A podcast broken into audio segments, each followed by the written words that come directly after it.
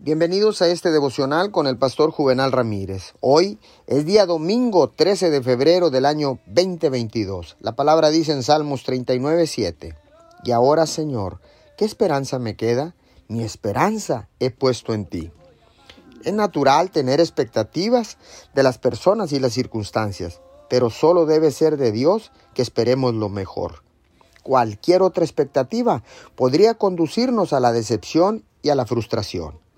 Es por eso que es importante para nosotros reexaminar nuestras expectativas, asegurarnos de que nuestra esperanza está puesta en Dios, no en una persona, un trabajo, un negocio o una circunstancia que nos pueda decepcionar. No digo que nunca pueda confiar en las personas. Dios a menudo usa personas en nuestras vidas. La clave es pedirle a Dios y en su momento de oración lo que necesite y confiar en que Él obrará a través de quien Él escoja. Cuando Dios es su fuente, nunca será decepcionado.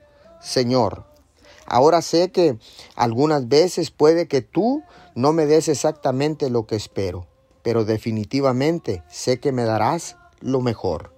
Lo creo en el nombre de Jesús. Amén y amén.